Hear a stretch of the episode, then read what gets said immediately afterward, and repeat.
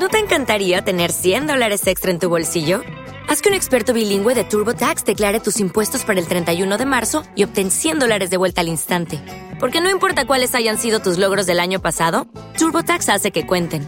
Obtén 100 dólares de vuelta y tus impuestos con 100% de precisión, solo con Intuit TurboTax. Debes declarar para el 31 de marzo. Crédito solo aplicable al costo de la presentación federal con TurboTax Full Service. Oferta sujeta a cambios o cancelación en cualquier momento.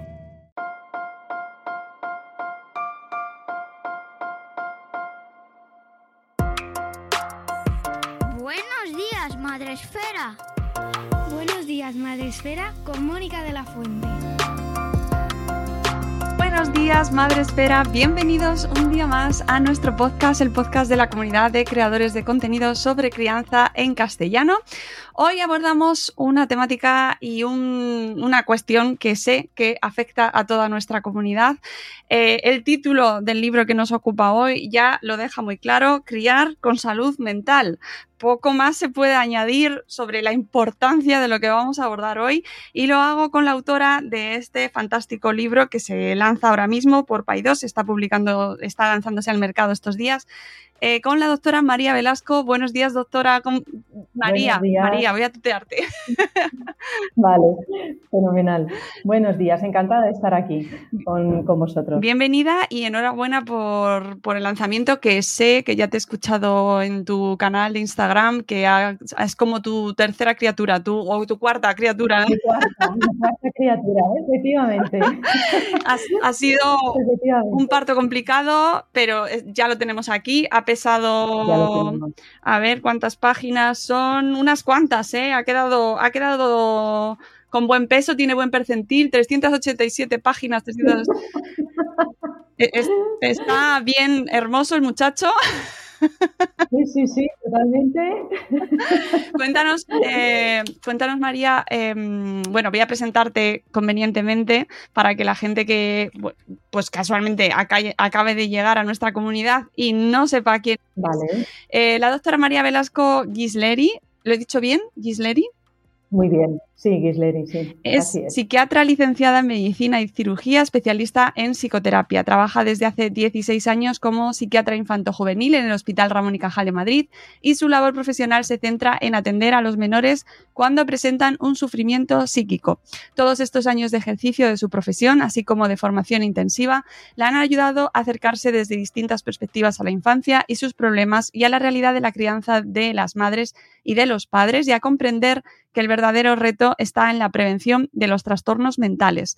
Su pasión por la profesión la ha llevado a compaginar su labor asistencial en la consulta con colaboraciones en programas de televisión y de radio. Actualmente es colaboradora habitual en el programa de Ana Rosa de Telecinco.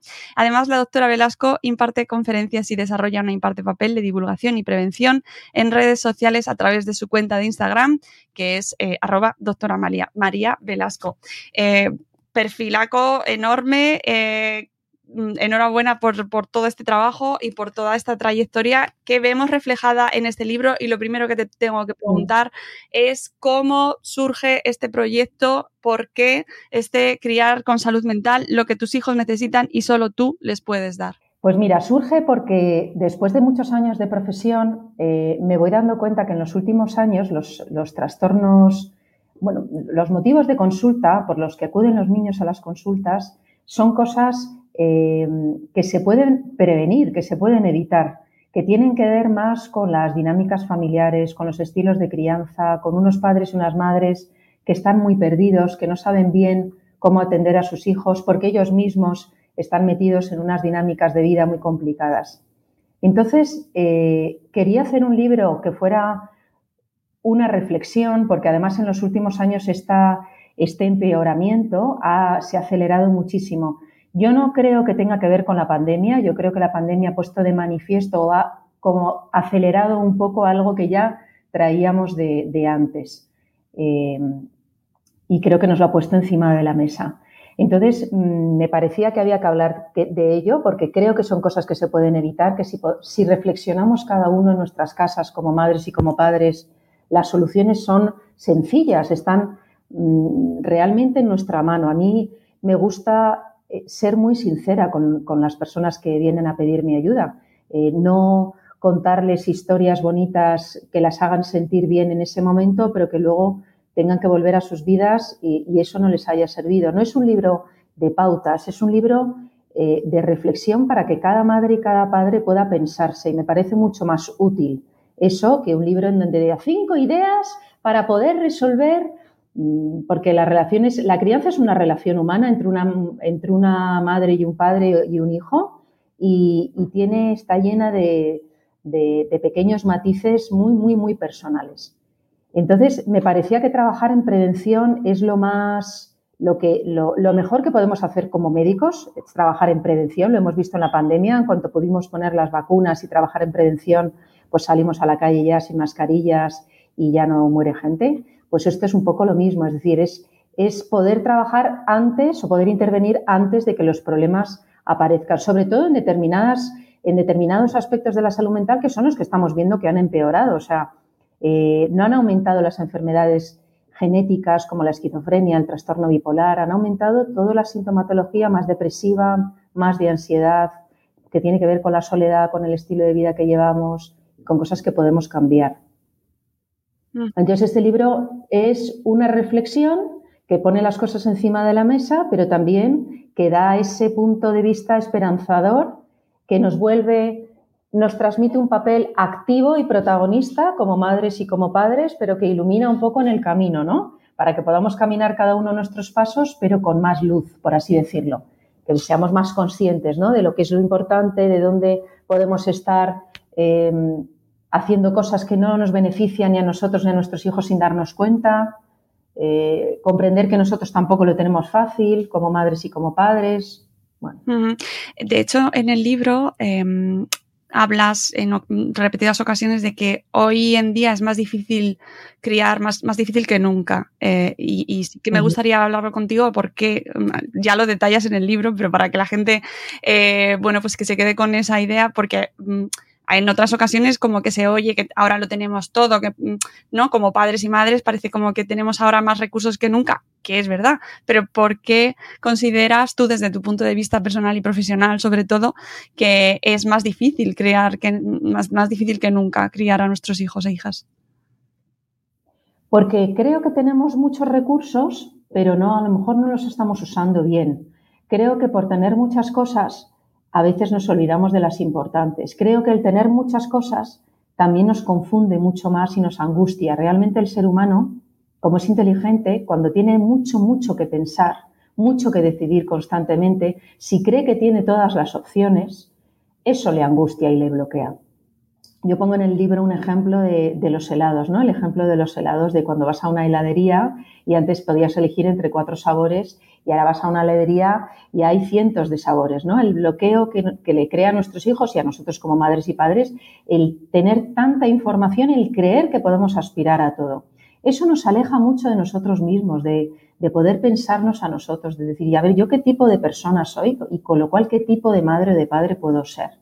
Porque es, soy yo la que tiene que ser madre o padre, no la vecina, no el amigo, no el libro este que me está diciendo cómo hacerlo, sino yo, con mi pasado, con mis experiencias, con mi infancia, con la propia relación que tengo con mi familia, con mi pareja si la tengo o no, eh, con mi situación laboral, dónde vivo. No es lo mismo criar en, una ciudad que en un entorno rural.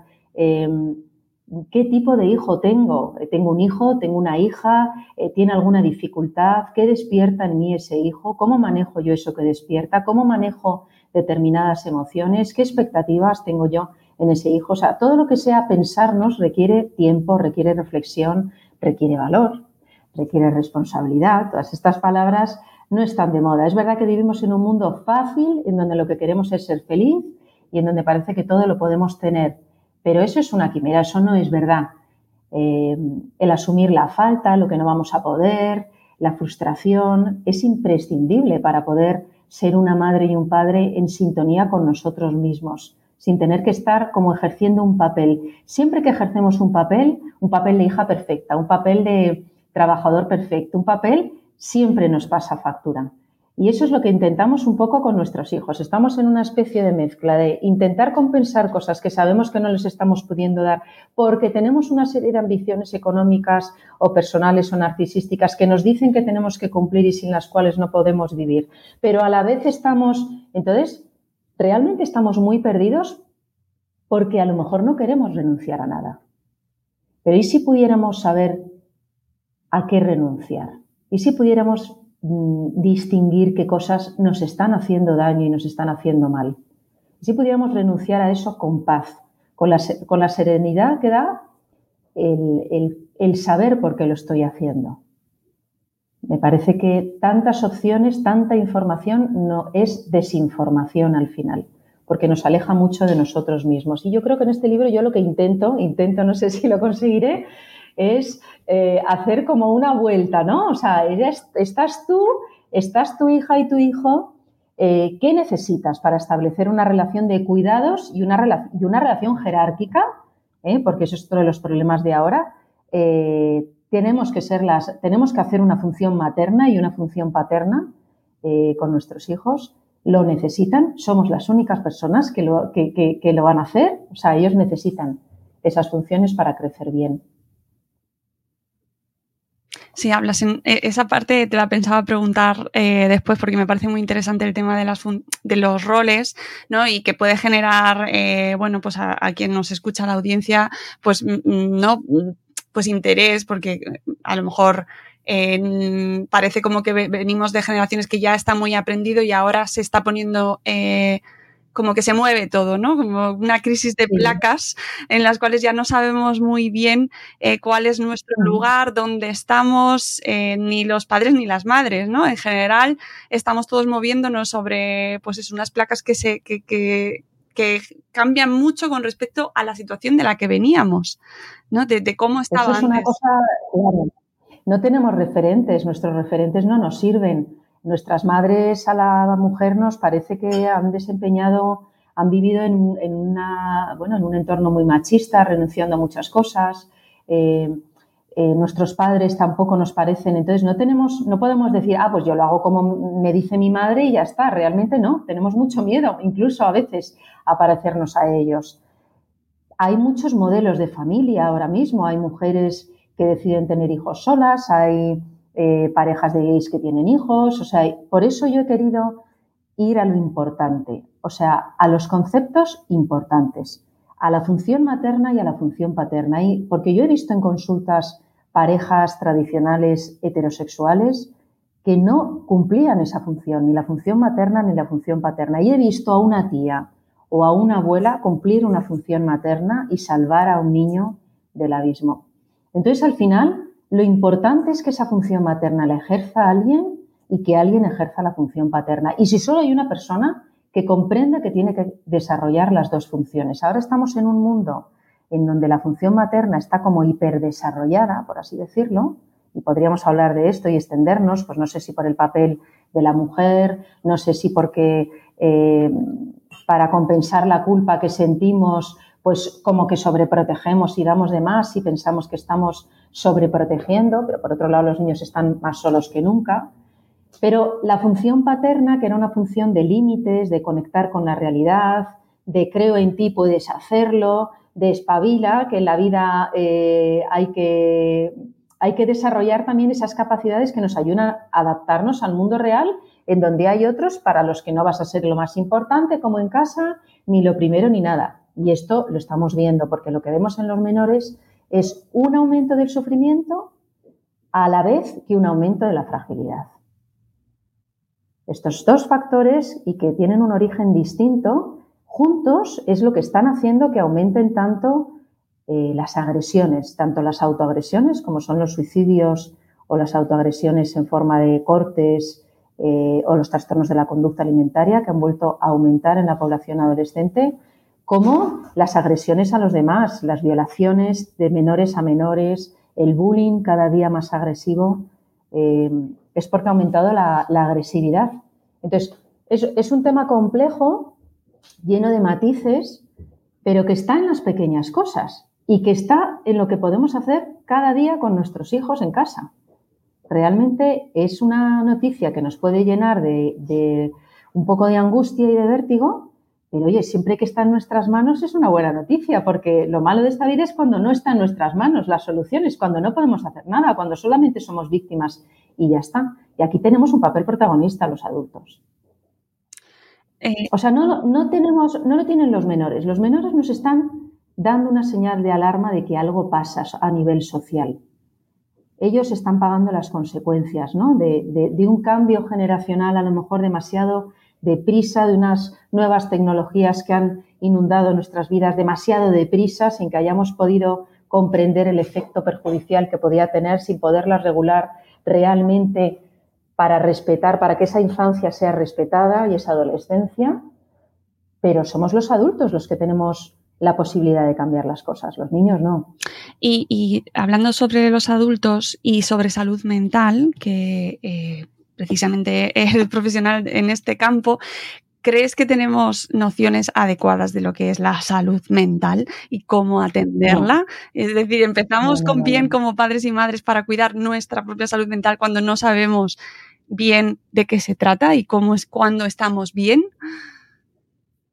Creo que a raíz de la pandemia, una de las cosas buenas de la pandemia es que se ha puesto encima de la mesa las enfermedades mentales. Es decir, se ha puesto la depresión, yo tengo un trastorno bipolar, yo tengo un autismo, yo tengo. Y, gente importante ha sido valiente y ha salido en los medios de comunicación diciéndolo. Eso quita estigma, hace que pensemos que hay enfermedades mentales y sufrimiento mental y que podamos decir, está ahí. Pero una cosa es las enfermedades mentales y otra es la salud mental. No es lo mismo. La salud mental no es no tener enfermedades mentales. La salud mental no es estoy fenomenal y soy feliz, porque una buena salud mental es una persona que tiene una buena salud mental es una persona que se atreve a sentir la tristeza, que sabe manejar la rabia, no que la inhibe, que o sea, que se conoce, que elabora lo que le pasa, no que va evitando las situaciones complicadas, que puede vivir con sentido, que busca un sentido a su vida, que se esfuerza, que construye cosas. Entonces, eso es la salud mental y la salud mental tiene que ver con la salud corporal, tiene que ver con la salud emocional, tiene que ver con en qué pensamos, cómo nutrimos nuestra cabeza, de qué la nutrimos, si la nutrimos con cosas que nos hacen crecer y en una buena dirección o con cosas que nos envenenan, nos hacen idealizar la vida, tener pensamientos negativos, crecer en envidia, en rencor, porque no estoy recibiendo lo que yo creo que necesito o me merezco en la vida. Entonces, al final la salud mental es un término más complejo, mucho más avanzado que el simplemente no tener una enfermedad. Y no todo el sufrimiento, eh, no todo el sufrimiento eh, mental em, implica una enfermedad mental. Claro.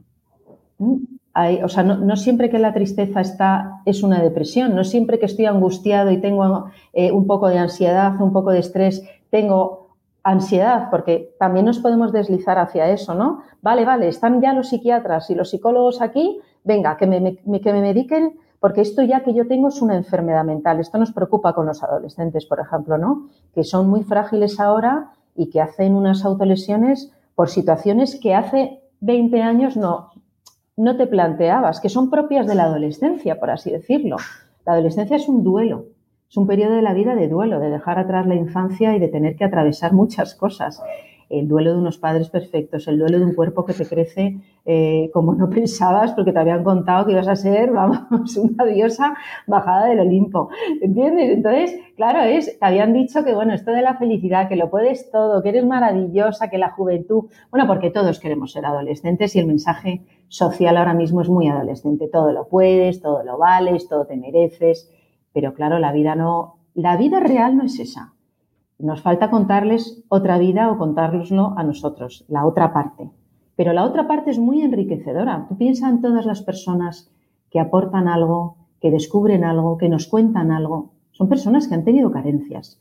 La carencia, la falta, nos hace crecer, nos hace pensar, nos hace conectar.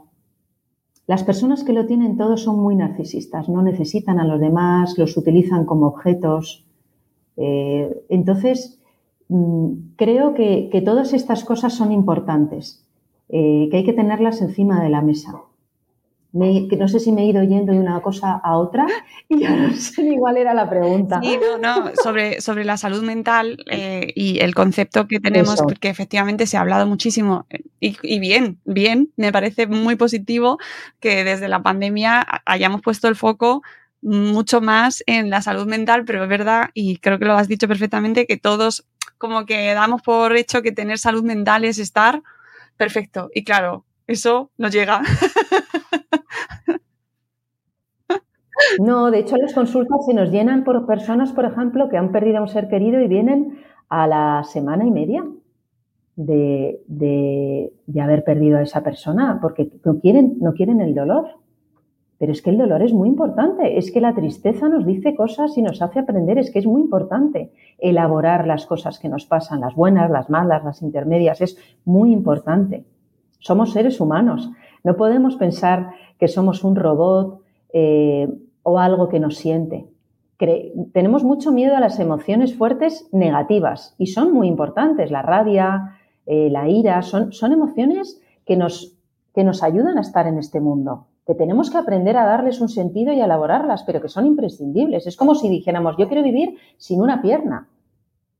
Es negarnos una parte, un repertorio emocional imprescindible. Entonces, pero no estamos acostumbrados a sociedades, ni la gente ya ni, muere, desaparece, los medios dicen que desaparecen.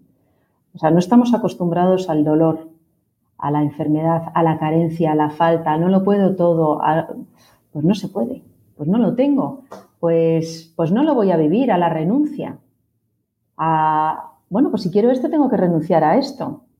Y claro, pues así que montamos unas vidas que no son verdad. Y al fin, al, final siempre, siempre la realidad nos va a confrontar y no vamos a tener las herramientas para poder sobrevivir eso de una manera con deportividad, por así decirlo, ¿no? Mm.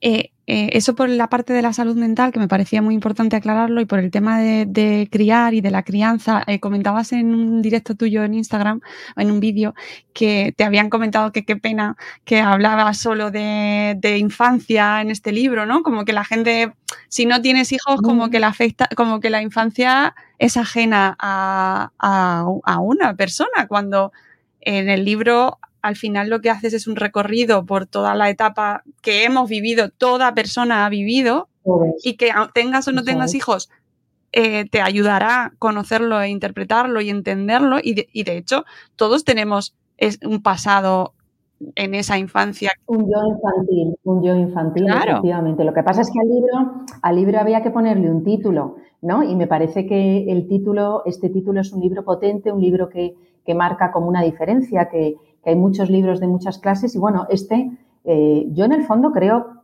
mucho en el, mensaje que doy. O sea, realmente eh, se me parte el corazón cuando veo a los pacientes en la consulta y digo, y por favor, si es que esto eh, son cosas como muy básicas, estamos demasiado separados por la información que tenemos y la sociedad en la que vivimos, nos estamos como alejando demasiado de algo de una idea que era muy sencilla, o sea, que realmente está ahí y todavía está en nuestras manos. Entonces, por eso le pusimos este título. Pero realmente, como tú dices, es un libro que explica también nuestra propia infancia, lo que nuestros padres han pasado para criarnos. Eh, o sea, a mí me parece un libro que puede abrirle las puertas realmente a todo el mundo, porque todo el mundo ha tenido una infancia, todo el mundo. Entonces, eh, me parece efectivamente no solo a padres y madres, educadores, profesores, sanitarios, personas que estén con niños, pero a cualquier persona le va a ayudar. A mí me, ha, escrito gente eh, que le ha ayudado a, entender muchas cosas. es que es una reivindicación que siempre hago cuando, porque nosotros hablamos de infancia, pero parece como que cuando hablas de infancia solo te diriges a padres y a madres y el resto de la sociedad. Eh, y de niños pequeños, ¿no? Porque los adolescentes siempre se quedan ahí como. Claro. hoy en día parece que, que, los adolescentes ya no los estás criando, ¿no? Como que los tienes que aguantar. Eh, venga, que, que dejen ya de ser adolescentes. Que se acabe. O sea, como que la adolescencia hay que soportarla. Sí, sí, sí. Y sobrevivirla. eso es, sobrevivirla, pero no, no tenemos que criar a nuestros hijos adolescentes cuando nos necesitan, pero mucho, mucho. ¿eh? Es una de las etapas más, más importantes en donde necesitamos a nuestras madres y nuestros padres. Mm, y además. Entonces, yo, fíjate que me, decían, me decían eh, mis hijas, mamá, ¿sabes qué me han dicho mis amigas? Que se lo van a regalar a sus padres el libro. mis hijas son adolescentes y me decían eso, para que a ver si, si, si, si por lo menos les sirve un poquito de ayuda para, para que me puedan acompañar a lo largo de mi, de mi adolescencia. Hmm. No, y además tienes una parte final eh, donde haces un alegato por eh, la, protección de la infancia que a mí me ha encantado. O sea, me ha gustado muchísimo el libro, María, todo, pero la parte final del alegato por la infancia, diciendo es un tema de todos, eh, creo que debería ser como mm, entendido por toda la sociedad, eh, que, realmente cuidar la infancia es cuidar a toda la sociedad, ¿no? Y eso no, parece que no gana. Es nuestro futuro. Eh, cuando nosotros seamos mayores, quien va a sostener la vida y la sociedad van a ser nuestros jóvenes. Eh, lo que va a hacer que haya médicos en los hospitales, policías en las comisarías, dependientes en los supermercados eh, eh, y, la gente trabaje y, no haya una destrucción masiva, son nuestros pequeños, nuestros hijos y nuestros adolescentes. Entonces, es una cosa que nos es, que nos es propia cada uno de nosotros. y si no tenemos hijos, da igual, trabajaremos en algún lugar de la sociedad en donde es importante tener en la cabeza que hay que hacer una separación entre la adolescencia y la infancia y la edad adulta. Están metidos en nuestra vida de adultos los niños y los adolescentes ahora mismo. A los, adolescentes les pedimos que sean adultos y que se ocupen ellos mismos de ellos mismos. Y a los niños eh, les hemos invadido con el contenido adulto, con la manera de tratarlos, queremos ser sus amigos, les hacemos decidir muchas cosas mm, que se encuentre bien. Voy a decirle a mi hijo, em, que cuando quiere dejar el chupete, por ejemplo, ¿no? Esto lo digo yo en la consulta y digo, qué responsabilidad más enorme. O sea, si los niños lo que tienen es que estar jugando, mm, eh, ¿cómo que cuando deja el chupete? ¿Cómo que cuando, o sea, al final es delegar, ¿no? Y, y una palabra muy importante, yo creo que para poder tener una maternidad y una paternidad tranquila y serena es asumir esa responsabilidad. Cuando al final asumimos la responsabilidad, decimos, vale, pues esto es lo mío, a por ello.